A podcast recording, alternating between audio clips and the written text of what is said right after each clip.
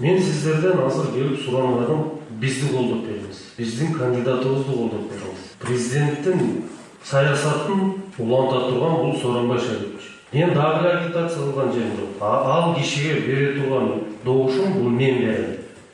мен өзүм бюллетенимди ошол кишиге ал эми араңыздарда ар кандай ой болушу